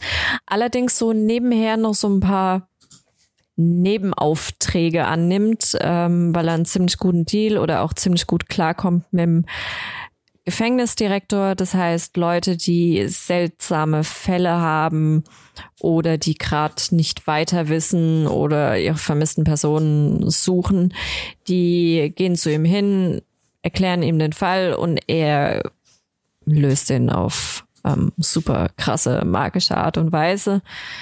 Und auf der anderen Seite sind wir dann in England und folgen da einem Priester. Man sollte vielleicht noch dazu sagen, dass die Theorie dieses Insassen ist, dass es nicht wirklich von Grund auf böse Menschen gibt und dass im Prinzip in der falschen Situation am falschen Tag jeder Mensch zu einem Mörder werden kann. Das ist ja das, was er öfter mal wiederholt. Ja, hat er auch irgendwie recht damit. Also aus wissenschaftlicher Sicht, ja, gibt's immer noch die Affekthandlung. Und zu der sind wir, glaube ich, alle fähig. Naja, auf jeden Fall, wir haben den Priester, ähm, der einen ziemlich komischen Ministranten hat in seiner Kirche. Nee, kein Ministrant, irgendwie so ein kleiner Helfer-Typi. Messdiener, ja. Irgend sowas. Und ähm, der sucht ihn irgendwann in seinem Büro auf und gibt ihm USB-Stick und bittet ihn drum, den zu verstecken, weil seine Mutter gerade wieder alles durchsucht. Ähm, dieser Messdiener, Helfer, whatever, ist schon ein bisschen älter, ich glaube 36. 36, ja. ja. Ähm, ist allerdings so unter der Fuchtel der Mutter, die kommt auch kurze Zeit später auch in das Büro des Pfarrers und ähm, verlangt halt die Herausgabe dieses USB-Sticks ähm, auf dem Pornos sind. Naja, eins führt zum anderen. Er geht nach Hause. Nachhilfelehrerin seines Sohnes ist da, vom Priester. Und ähm, die will was auf ihrem PC ziehen und nimmt diesen USB-Stick, den er leider immer noch einstecken hat. Und ähm, ja, es wird ein bisschen peinlich. Der Vater spricht dann, also der Priester spricht dann mit seinem Sohn und sagt, ah, äh, sagt deiner Nachhilfelehrerin, das ist deiner. Und ähm, das macht er auch. Und dann äh, geht die Scheiße so richtig los, weil das nicht nur irgendwelche Pornos waren, sondern gerade die, die im kirchlichen Setting viele Fragen aufwer auf, aufwerfen, aber dann doch irgendwie ziemlich einleuchtend sind weiß jetzt nicht, ob ich in einem öffentlichen Podcast das erwähnen will. Hm, muss man auch gar nicht. Also ich würde auch ja. gar nicht viel mehr verraten. Also es eskaliert halt auf jeden Fall alles. Es eskaliert, wird, ja. Wird weird und lustig und äh, ja, also die Serie hat auf jeden Fall Spaß gemacht. Ich hätte so wirklich, wie das wenn auf Englisch gucken sollen. Wahrscheinlich mhm. ist nochmal gut was an Witz verloren gegangen durch die Synchro, kann ich mir schon vorstellen. Ähm, aber ja, ich halt, hatte Riesenspaß mit der Serie auf jeden Fall. Es ist halt ein interessanter Mix. Ich muss sagen, diese, diesen Modus Sonderling hilft Polizei bei Aufklärungsarbeiten gab es halt schon eine Trilliarde Mal auf diesem Planeten. Und als ich das in der Beschreibung gelesen habe, war das für mich schon fast ein K.O.-Kriterium, da nicht reinzuschauen. Mhm. Dann hat es mich aber doch so ein bisschen getriggert, warum vier Folgen. Da habe ich geguckt, okay, es ist so eine Halbstaffel-Release-Geschichte, nächste nur vier Folgen. Dann habe ich gesehen, okay, David Tennant ist dabei. Ich habe gesehen, okay, das ist von den, äh, von den Sherlock Holmes-Machern. dachte ich mir, ah, okay. Kurze Stories mit so einem Mystery-Element könnte ja spannend werden. Dann fand ich schon fast wieder geil, dass sie dieses, dieser Typ hilft der Polizei äh, etablieren, aber es nach vier Folgen schon wieder abschließen wollen, so ein bisschen in dieser Miniserie hat es dann doch ein bisschen mein Interesse geweckt. Und ich finde, es ist halt eine perfekte Kombo aus diesem, aus diesem britischen, schwarzen, dumm Dödel-Humor, wo du der auch als mal an den Kopf hast und der denkst, okay, die Handlung von denen kann ich nicht so ganz nachvollziehen. Und dem witzigen, dramatischen, krassen Dingen, die daraus dann aber oftmals entstehen, gepaart mit diesem Ermittler-Ding auf der anderen Seite. Denn diese zwei Handlungsstränge vermisch, vermischen sich natürlich dann irgendwann auch relativ krass. Ähm, ich fand es mal was erfrischend anderes auf jeden Fall. Ja. Und, ja. Definitiv. Und also dadurch, Ja? Nee, dadurch, dass es auch nur, dadurch, dass es auch nur vier Folgen ging, ist man da ja auch schnell durch. Also ist jetzt auch nichts, was einen dann da irgendwie drei Tage aufgehalten hat oder so. Mir ging es genau, genau so, als ich mir überlegt habe, mache ich es jetzt an oder will ich es jetzt sehen? Erst habe ich mir gedacht, oh, schon wieder einer, der der Polizei hilft, so ein Kriminologe, der halt äh, super, mega, duper, keine Ahnung, fast schon übernatürliche Kräfte besitzt. Ähm, aber als ich dann gesehen habe, ah, es hat nur vier Folgen, Miniserie, okay, gut, dann, dann okay. Wenn es nicht sowas, äh, wir basteln daraus 17 Staffeln, ah, 30 Folgen wird, dann kann man sich das angucken. Das Einzige, was mich gestört hat an der Serie, ist Punkt A. Ich fand, klar, super clever, der Typ, äh, der Kriminologe, aber ich fand es schon ein bisschen zu, zu hart dass ähm, aus den wenigen Informationen, die er bekommen hat oder die er sich vielleicht zusammen klabustern kann, dass er da diesen kompletten oder dass er da komplette Fälle löst. Hm, weiß nicht, wie realistisch das ist. Und das zweite. Ich fand das ja gar nichts. Also. das zweite, was mich so ein bisschen. nie den Anspruch, realistisch zu sein. Glaube ich auch ja. nicht. Also da gab es auch so drei, ich meine, so zwei, drei Situationen waren ja auch komplette Plot-Convenience einfach nur, wo du mhm. denkst, so, ey, hätte der, der Charakter jetzt dem anderen einfach einmal eine Sekunde besser zugehört oder hätte der jetzt kurz was anderes gesagt, dann wäre die ganze Story ja. halt nicht so funktioniert, ne? Also da war schon viel Plot-Convenience dabei auch. Ja, und das ist auch so, das war noch das zweite, was mich so arg gestört hat, die auf der, auf der englischen Seite, dass teilweise dachte ich mir nur, habe ich mir echt nur an den Kopf gefasst und dachte mir, Alter, haltet doch einfach mal beide die Fresse, erklärt es euch gegenseitig, überlegt und dann, dann ist alles okay, dann ist alles okay. Aber es ist keine, keine wirklich, es ist keine Serie, die sich selber sonderlich ernst nehmen will, glaube ich. Das ist, was ich meinte mit diesen 20% UK Schwachsinn. Die Serie will einfach nur eskalieren. Ja, genau. genau. Und nimmt dabei auf relativ wenig Rücksicht. Ja, aber also mir hat es auf jeden Fall Spaß gemacht. Ja. Ja, definitiv. Ich bräuchte davon jetzt keine zwei Staffeln, äh, nee. 15 Folgen oder so. Aber so für die vier Folgen einfach zwischendurch war es mal was erschreckend anderes auf jeden Fall. Ja. Inside Man auf Netflix war das. Ähm, so, wir gucken auf die Uhr. Eine Sache erzähle ich euch noch. Was wollt ihr haben von den letzten Themen? Es waren ja beide nicht so die Reißer für mich, muss ich sagen. Echt? Hm. Also, habt ihr was, was davon habt ihr auch gesehen? Da können wir darüber reden. Da, das Kabinett. Guillermo del Toro haben wir auch geguckt. Genau, da dachte ich schon eher, dass das euch gefallen wird. Ich bin einfach, ich merke es immer wieder, also ich bin überhaupt gar kein äh, kein Messschieberregler, kein Was? Ich bin nicht die, Maß, die Messlatte für Kein Messschieber. Was für eine Latte für bist du? an mir und an meinen Vorlieben sollte man keine Mystery-Serien messen, wollte ich sagen. Ähm, von daher, von meiner Seite aus, ja, es war halt irgendein Creature-Horror. Es war halt, ich meine, klar, es sind halt die Werke von H.P. Lovecraft, die da aufgearbeitet wurden. Ne? Und ich mag halt einfach keine H.P. Lovecraft. Oder es war H.P., es war wie H.P. Lovecraft von der Machart her, sage ich jetzt mal. Ich glaube, es, war, war halt, nur eine von Lovecraft dabei. Es waren auf jeden Fall halt Creature Horror und das ist halt einfach nicht meins. Von daher, das ist alles, was ich dazu zu sagen habe. Mir hat es nicht, nicht gefallen, aber es liegt nicht dran, dass es Schund war, sondern es liegt dran, dass es halt einfach überhaupt gar nicht mein Genre ist. Ich übergebe hiermit das Wort. Bevor die Latte noch weiter sinkt. Naja. Genau. Ähm, ich fand es eine coole Idee. Ich habe mich sehr auf die Serie gefreut. Ähm, also es ist eine Grusel, Mystery, Horror würde ich es nicht nennen.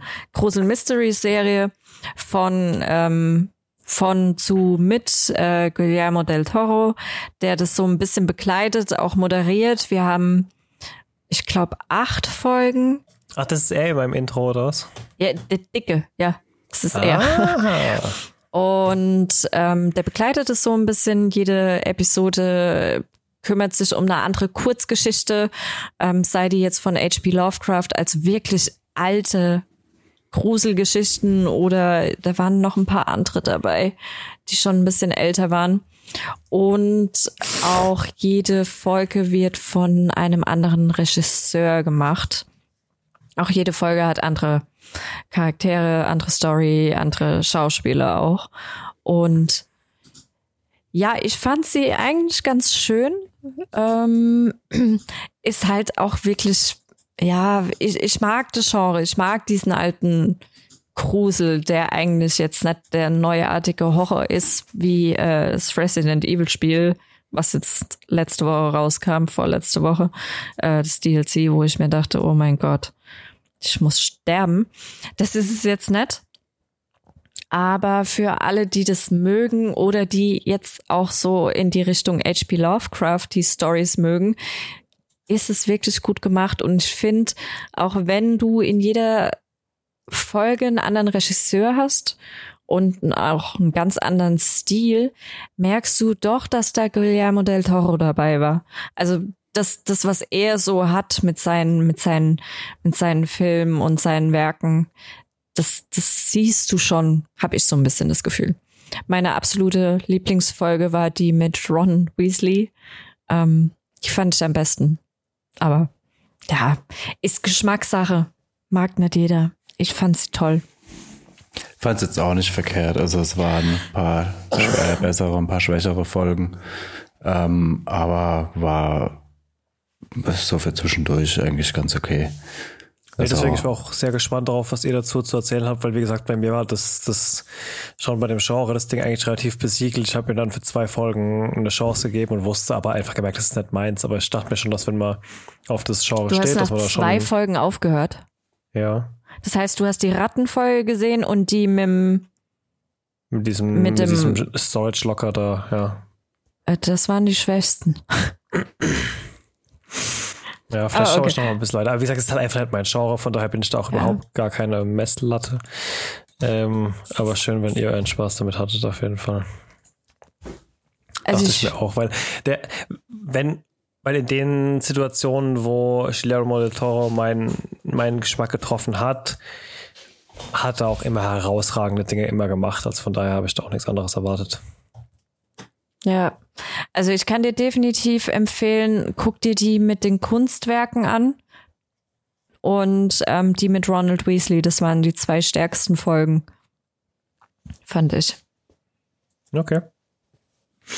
Aber naja, auf jeden Fall hast du, glaube ich, noch was geguckt. Sollen wir das noch besprechen oder sollen wir das ja, komm, ich, aufs ich sag noch drei Worte dazu. Es geht um Blockbuster auf Netflix. Es ist eine ziemlich leere Serie, die uns präsentiert, wie es wie es im letzten Blockbuster, also dem letzten DVD und Blu-ray und VHS-Verleih auf diesem Planeten geht. Blockbuster war eine riesige Kette, die in den USA, die vor Netflix und so weiter dafür zuständig war, die Leute mit Medienmaterial zu versorgen, die auch sehr dafür bekannt waren, dass dort tatsächlich richtige Geeks gearbeitet haben, die dir auch einen Plan hatten von dem, was sie dir präsentieren.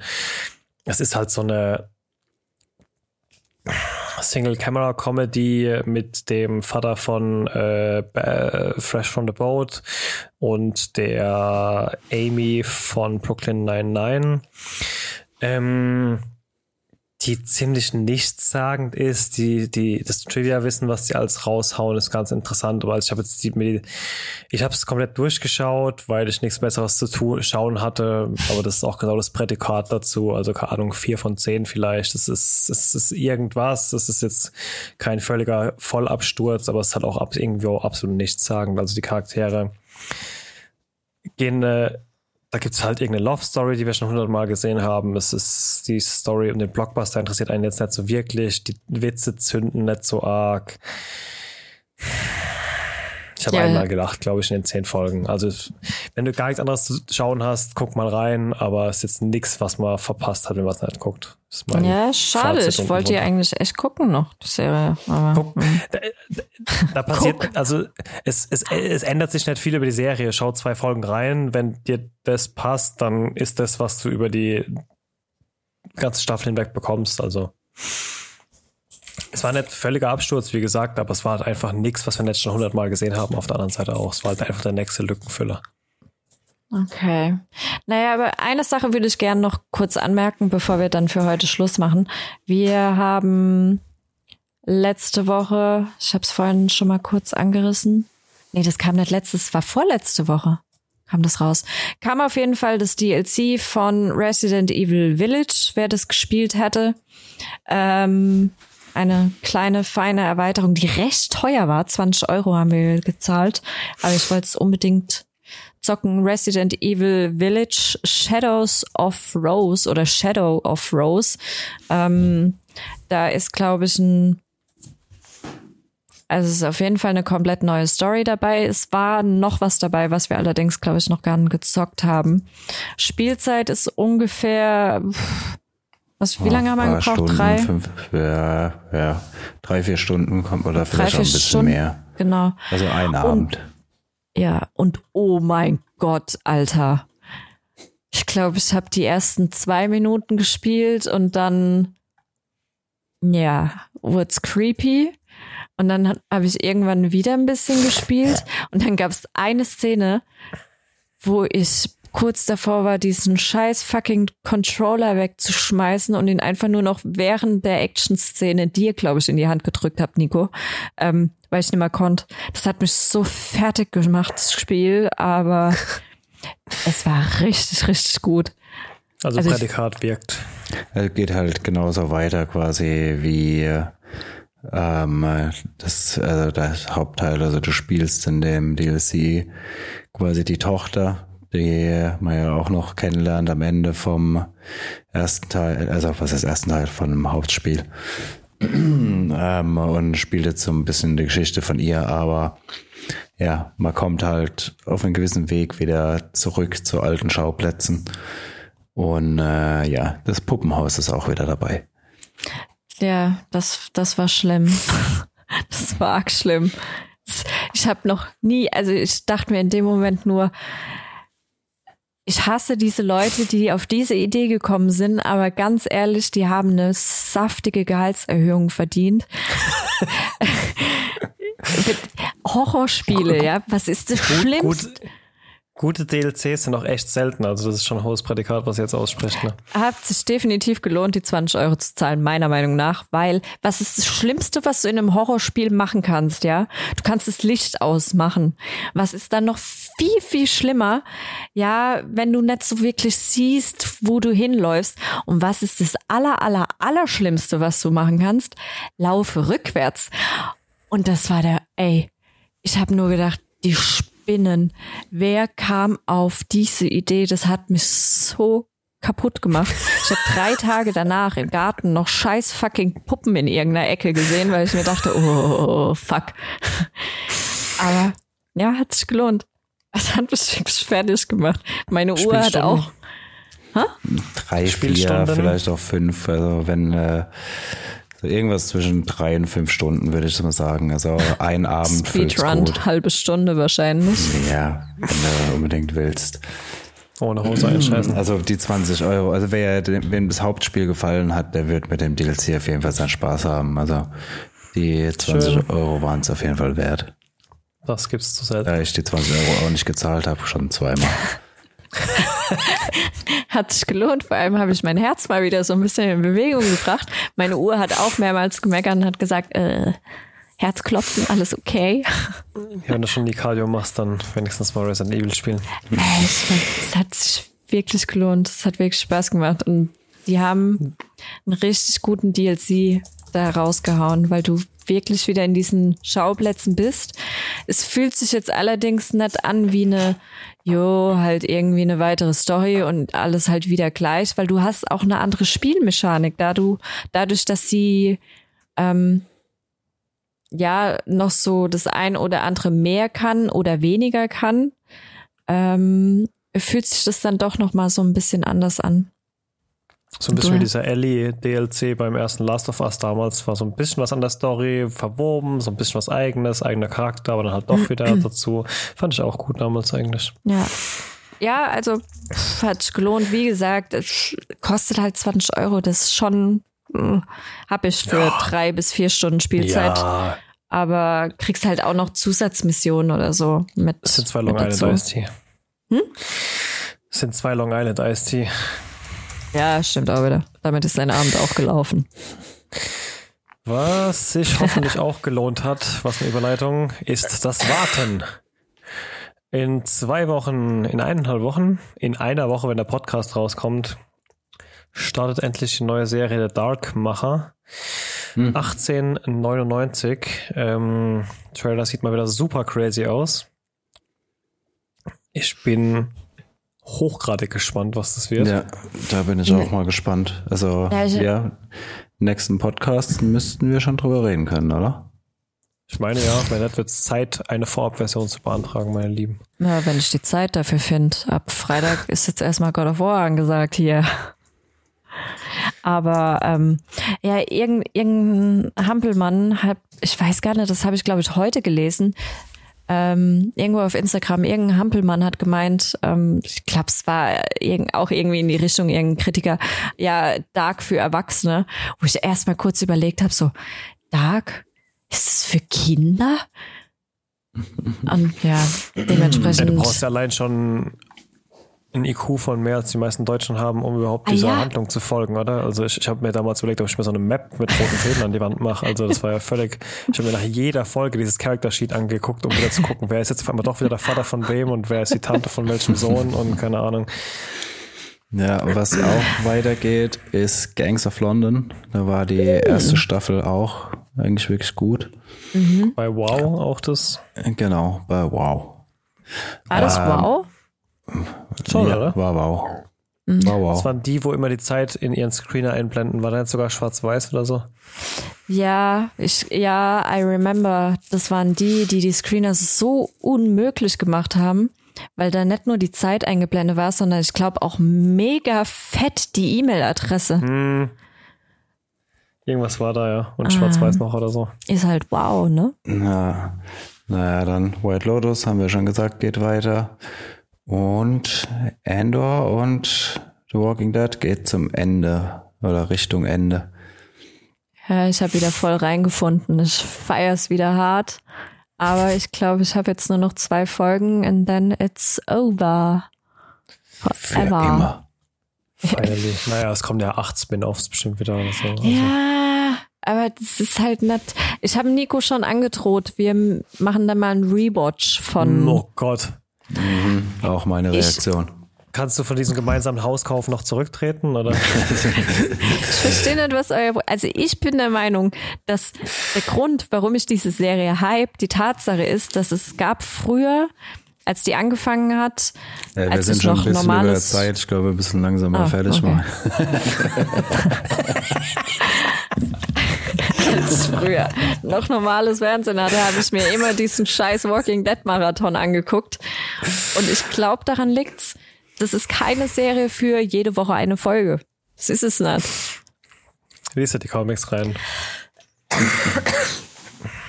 Okay, damit haben wir jetzt, glaube ich, alles für diese Woche. ja, ab sofort wieder in regelmäßigen Abständen, außer irgendwer kriegt nochmal Corona. Wir versprechen es. Ja, hoffen wir es mal nicht. Jetzt haben wir alle die Seuche durch. Jetzt sollte es genau. wieder regelmäßiger passieren. Also den Winter überstehen wir, denke ich. Ohne Corona. Okay. Nächstes Jahr dann Bis wieder. In zwei Wochen. Bis dann. Ciao, ciao. Bye, bye.